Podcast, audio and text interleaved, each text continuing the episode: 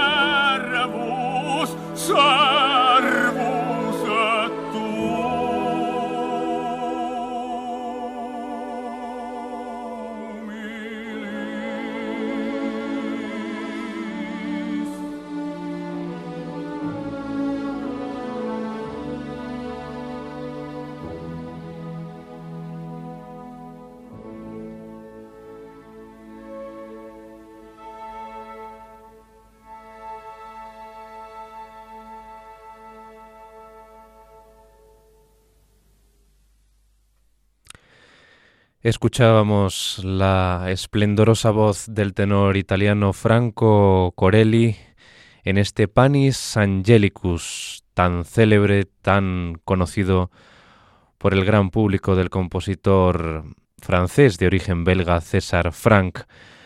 Les leo ahora esas eh, palabras, ese texto tan hermoso de Santo Tomás para este motete, eh, este himno del Corpus Christi. El pan angelical se convierte en pan de los hombres, el pan del cielo acaba con las antiguas figuras. Oh cosa admirable, se alimentan del Señor los pobres, los siervos y los humildes. Te rogamos, Dios, uno en tres, que así vengas a nosotros como a ti te damos culto. Por tus caminos guíanos a donde anhelamos, a la luz en la que moras. Amén.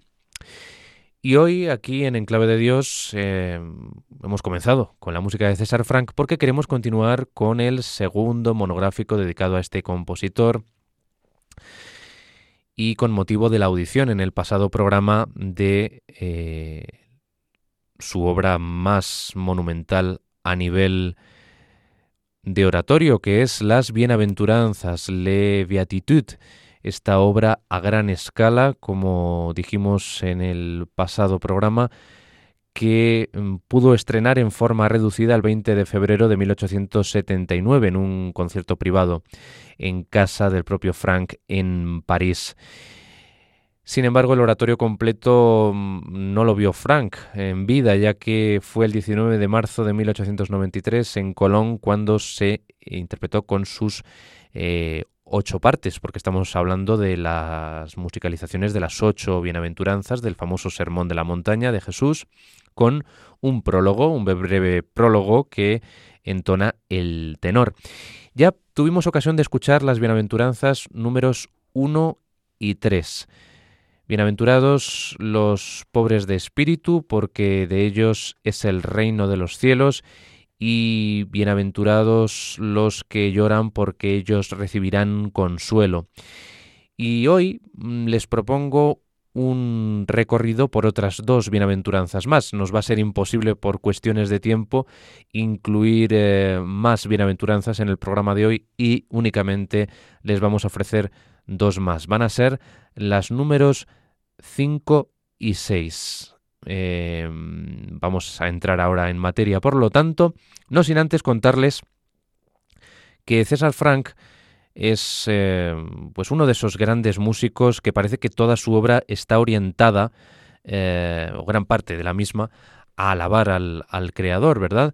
Mm, aunque solo hubiera sido por estos cuatro minutos de maravillosa, excelsa música Panis Angelicus, poniendo música a los versos de Santo Tomás de Aquino para su himno eucarístico, pues solamente por eso César Frank podríamos incluirle en esos compositores que quisieron honrar al Supremo, al Divino Hacedor a través de, de su música.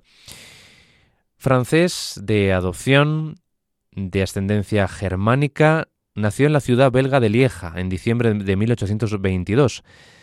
Eh, parece haber estado mm, designado por el destino para procurar una versión francesa, cordial y cálida de las grandes formas de la música pura y para distribuir a sus discípulos aquello que podían tomar de la herencia de Beethoven y de los grandes románticos alemanes.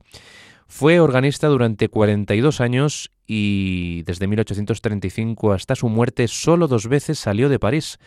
Estamos hablando de un compositor totalmente apegado al lugar en el que residía.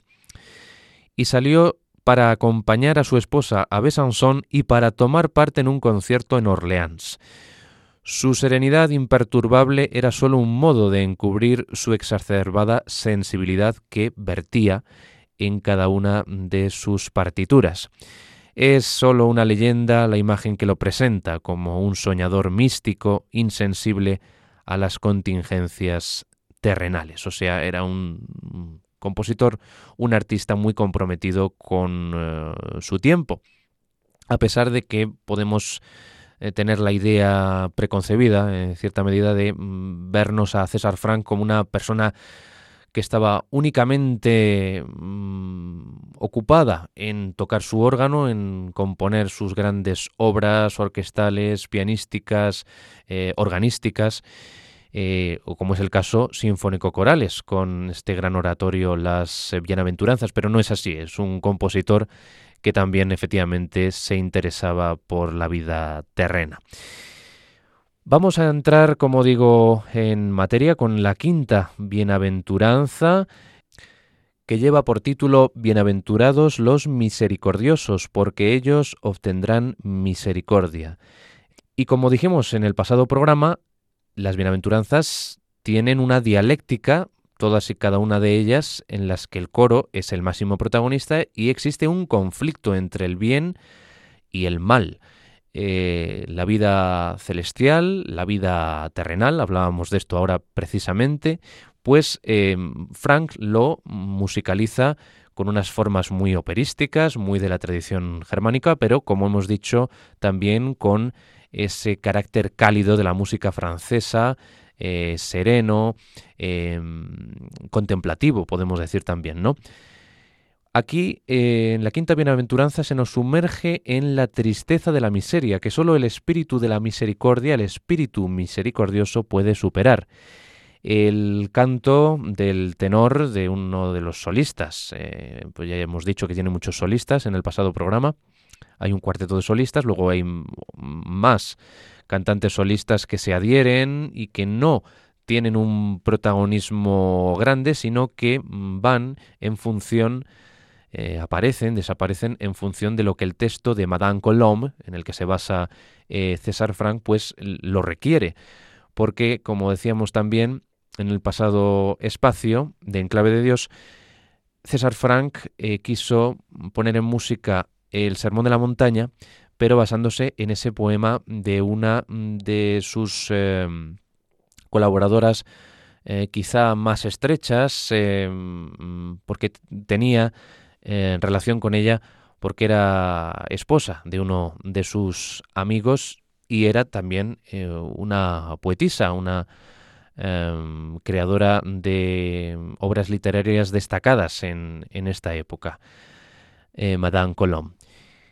El coro terrestre o terreno, fiel a su espíritu, en esta bienaventuranza número 5, vuela en una especie de paseo fantástico, de aspecto un tanto orgulloso, y podemos decir que hasta ciertamente em, eh, diabólico, pero Mm, lo decimos porque se parece mucho a los coros mm, de corte demoníaco de la obra en la que se basa en gran parte estilísticamente eh, las bienaventuranzas de Frank, que es La condenación de Fausto, esa obra que mm, podemos catalogar de ópera, oratorio, híbrido. La verdad es que no tiene una catalogación específica porque bebe de todos los géneros. Esa obra de Héctor Berlioz, que había marcado un antes y un después en la historia de la música francesa y en la historia de la música romántica. Pues parece que ahí el coro tiende un poco a esas expansiones un tanto demoníacas de Mefistófeles, del diablo, en la condenación de Fausto de Berlioz.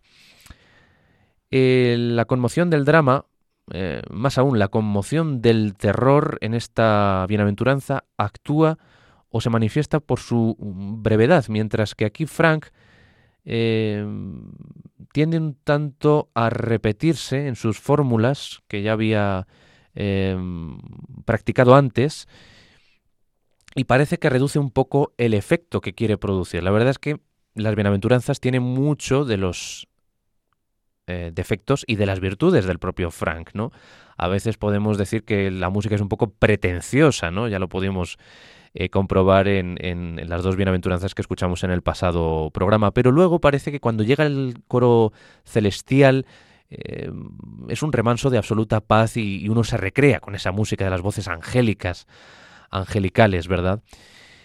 El llamado motivo de las bienaventuranzas, que es el motivo principal, porque aquí Frank usa la forma de componer a la wagneriana, podemos decir, utiliza motivos conductores, leitmotivs, pues aquí solo se menciona dos veces el motivo que rige, que va mm, atravesando toda esta obra de principio a fin. Por otro lado, como en la tercera bienaventuranza que pudimos escuchar en el pasado programa de Enclave de Dios, el coro celestial nos conmueve por su simplicidad de cierta canción popular. No les digo más, vamos ya con esta quinta bienaventuranza de esta magna obra de casi dos horas de duración, Le Beatitude, de César Frank, la bienaventuranza titulada Bienaventurados los misericordiosos. Que disfruten de la música de César Frank.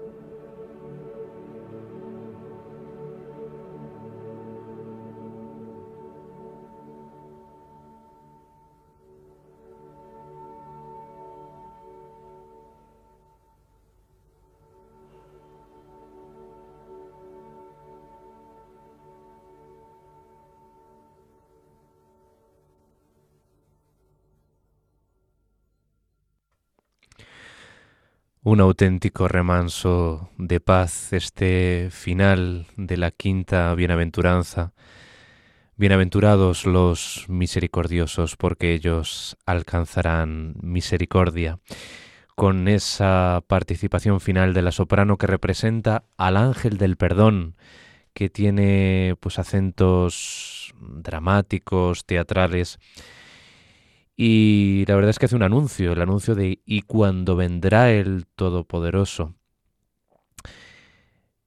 Predica confianza y humildad de corazón. Además lo escuchábamos en la voz de la recientemente desaparecida Jessie Norman, la soprano norteamericana, afroamericana, a la que dedicamos un especial, el primero de esta temporada de Enclave de Dios aquí en Radio María. Bien, pues después de, esta bienaventuranza que nos hace alcanzar casi el cielo, eh, querría decirles que mm, César Frank es un compositor que ya había probado suerte con el género del oratorio en 1846. Eh, Ruth, un año antes, en el 45, ofreció la primera audición de este oratorio basado en el personaje bíblico homónimo. Y el verdadero César Frank se revelaría en el oratorio Redención de los años 1871 y 1874. Las Bienaventuranzas ofrece una mezcla de modernismo y tradición perfectamente equilibrada.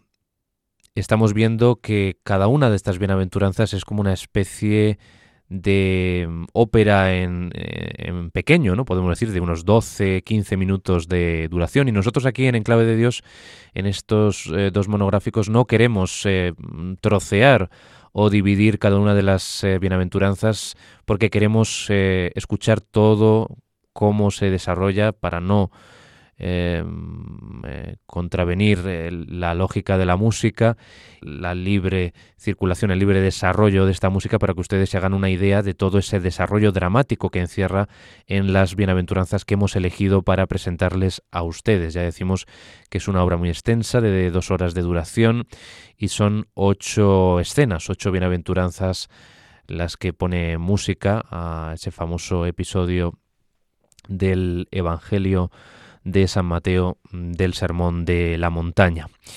Y volviendo a la personalidad de César Franck, decirles que este compositor eh, francés de origen belga era un trabajador incansable, modesto, pero con suficiente confianza en sí mismo, independiente y desinteresado, intransigente respecto a todo lo que concerniera al honor de su arte, pero bueno, indulgente y profundamente religioso.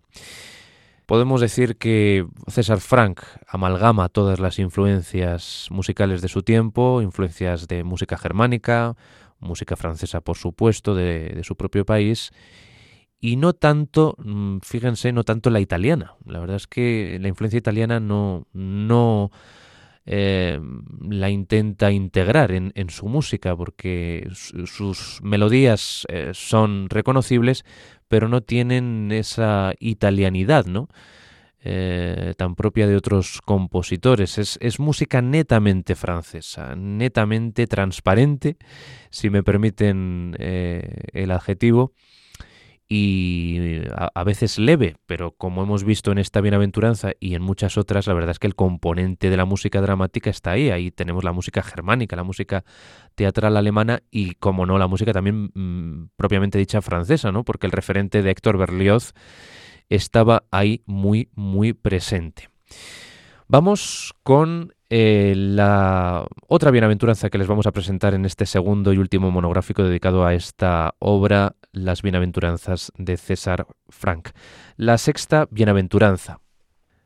Bienaventurados los que tienen un corazón puro o corazón limpio, porque ellos verán a Dios. Volvemos a tener otra vez pues esa dicotomía, esa dialéctica pues que explota continuamente César Frank en cada una de estas bienaventuranzas y genera ese conflicto, ¿verdad? Que, siempre parece ponerlo en el, en el comienzo, aunque aquí en esta última que hemos escuchado introduce la voz de tenor al principio, en una especie de arioso antes de que eh, dé paso al coro y desarrolle ese conflicto que luego degenera en ese remanso de paz y tranquilidad que es el coro celestial. Aquí tenemos otra dicotomía. Tenemos, además, una materialización, podemos decir, de la época de Jesús, que es el paganismo y el judaísmo, porque eh, tenemos un coro de mujeres, un coro femenino de mujeres paganas, que deviene en un movimiento descendente, nostálgico, bajo un velo mm, ligero, leve de orientalismo, de música de corte oriental. Y luego tenemos mujeres judías que cantan en un movimiento ascendente. Al contrario, ahí tenemos ese juego de contrarios, con figuras de elevación en el acompañamiento que desean mostrar eh, indudablemente su superioridad religiosa sobre las mujeres paganas, las mujeres judías sobre las mujeres paganas. Los dos coros se superponen manteniendo sus propias características melódicas, eh, rítmicas y armónicas. Y luego vendrán los fariseos, que darán una nota más masculina con figuras rítmicas más opresivas, expresando lo soberbio y la determinación que se atribuye a este partido religioso en la época de Jesús. Eh, el desarrollo tiende a la orgullosa proclamación de sus méritos, de los méritos de los fariseos, que justifican la recompensa del cielo pero el ángel de la muerte impone su presencia autoritaria en un recitativo amplio y dramático que recuerda a los personajes wagnerianos de las zonas, digamos, podemos decir, de inframundo o, que están por debajo de la tierra, los famosos nivelungos de la famosa saga, de la famosa tetralogía El anillo de los nivelungos. Ahí tenemos un sonido de cuerdas y, y trompas toda la orquesta estalla en la evocación, podemos decir, del rey soberano de Dios. Ahí tenemos también un momento álgido dramático en esta bienaventuranza. El cielo está representado aquí por un coro de niños en un momento sublime y la verdad es que tiene cierto corte en sí mismo infantil porque estamos ante, ante una canción tradicional muy pura, muy simple que no impide además la complejidad de la propia melodía. Luego vendrá la voz de Cristo, que le hemos escuchado también en esta última bienaventuranza, pero no tenía ese tono majestático, ese tono de autoridad, ese tono de maestro. Aquí la voz de Cristo vuelve a intervenir magnificando el motivo principal de las bienaventuranzas con la frase asociada a esta bienaventuranza.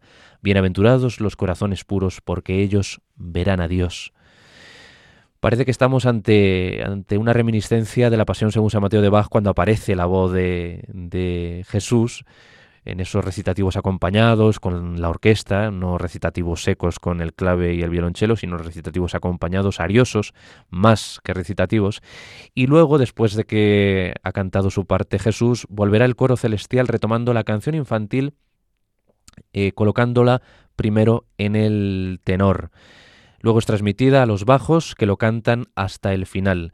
Después escucharemos de nuevo la voz de Cristo, las sopranos vuelven a comunicar eh, su mensaje con ardor, reanudando por completo la canción de los niños y mm, volviendo a juntarse, a unirse a las voces restantes con una intensa emoción espiritual en las palabras de la poetisa Josephine Colomb oh mis hermanos, ven a nosotros.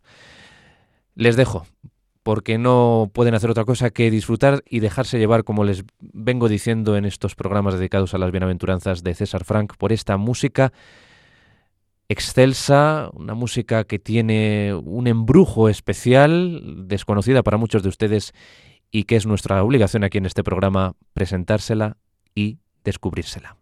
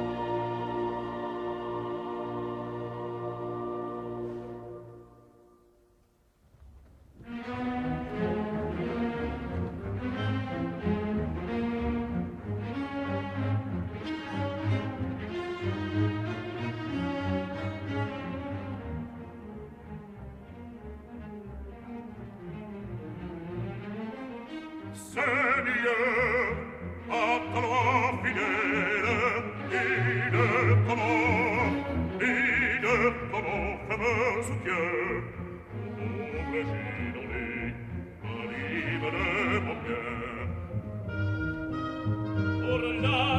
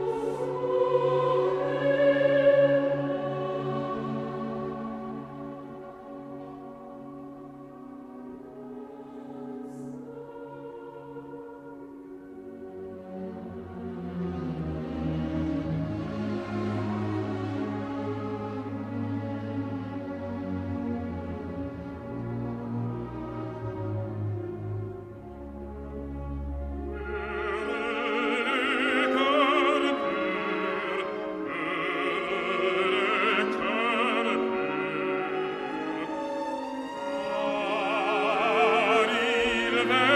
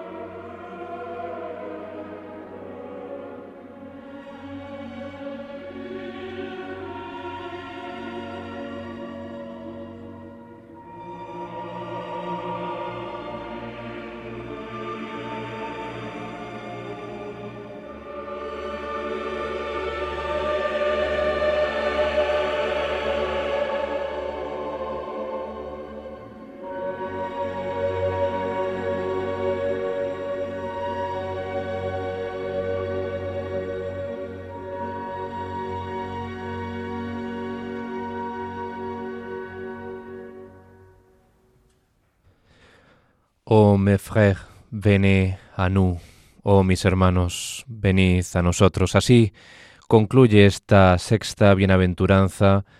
Bienaventurados los corazones limpios, porque ellos verán a Dios. Hemos pasado por varios episodios musicales de una gran genialidad por parte de este compositor César Frank.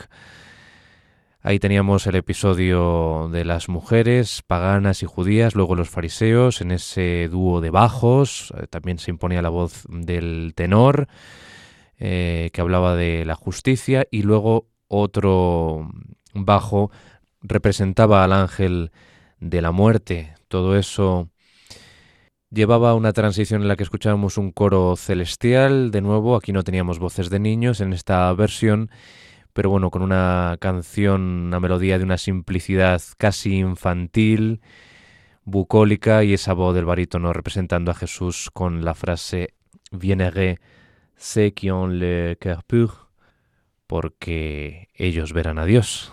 Espero que hayan fascinado sus sentidos, hayan disfrutado con esta obra que tiene un extraño poder de fascinación, un grandísimo refinamiento por parte de César Frank, que pues aquí crea un oratorio ambicioso y que pues eh, también en la historia de la música francesa em, crea un punto de inflexión, sobre todo en el género del oratorio, ese género tan clásico que nos llega desde el barroco. Hemos escuchado esta versión protagonizada por la soprano Jessie Norman, los tenores René Colo y Kimo Lapalainen, el barítono Dietrich Fischer-Dieskau y los bajos Rafaele Arie y Carl Christian Kohn. Junto a ellos el coro de la radio de Francia con la Orquesta Sinfónica de la Radio de Baviera, todos bajo la dirección de Rafael Kubelik, un registro de enero de 1974 en el que ustedes habrán comprobado que hay alguna tos, porque estaba hecha esa toma en directo. Lo dicho, no podemos ofrecerles todo este oratorio, las bienaventuranzas de César Frank, un oratorio que le, ocupó al compositor eh, romántico diez largos años, si se dice pronto, y así le quedó de, de maravilloso, de redondo y de fascinante. No les podemos ofrecer eh, la obra completa, pero por lo menos eh, en estos dos programas les hemos eh, ofrecido dos aperitivos por medio de cuatro bienaventuranzas de las ocho. Nos hemos quedado a la mitad, más o menos el 40-45% de la música, llegando casi al 50% les hemos brindado en este programa de música sacra que se va a despedir ya emplazándoles a otro nuevo programa de Enclave de Dios, un programa que tiene una dirección de correo electrónico a su disposición, enclave de Dios arroba radiomaria.es. Seguiremos buscando nuevas obras, indagando en la historia de la música para descubrirles, para presentarles partituras, obras musicales que han hablado de Dios, han hablado de Jesús, han hablado, mm, en definitiva, de cómo disfrutar con eh, el anhelo celestial, el anhelo de espiritualidad, porque es un anhelo que ha acompañado al ser creativo, al compositor, a los artistas a lo largo de la historia de la música. Sean muy felices y hasta el próximo programa en que nos encontremos en la sintonía de la Radio de la Virgen, Radio María. Hasta pronto.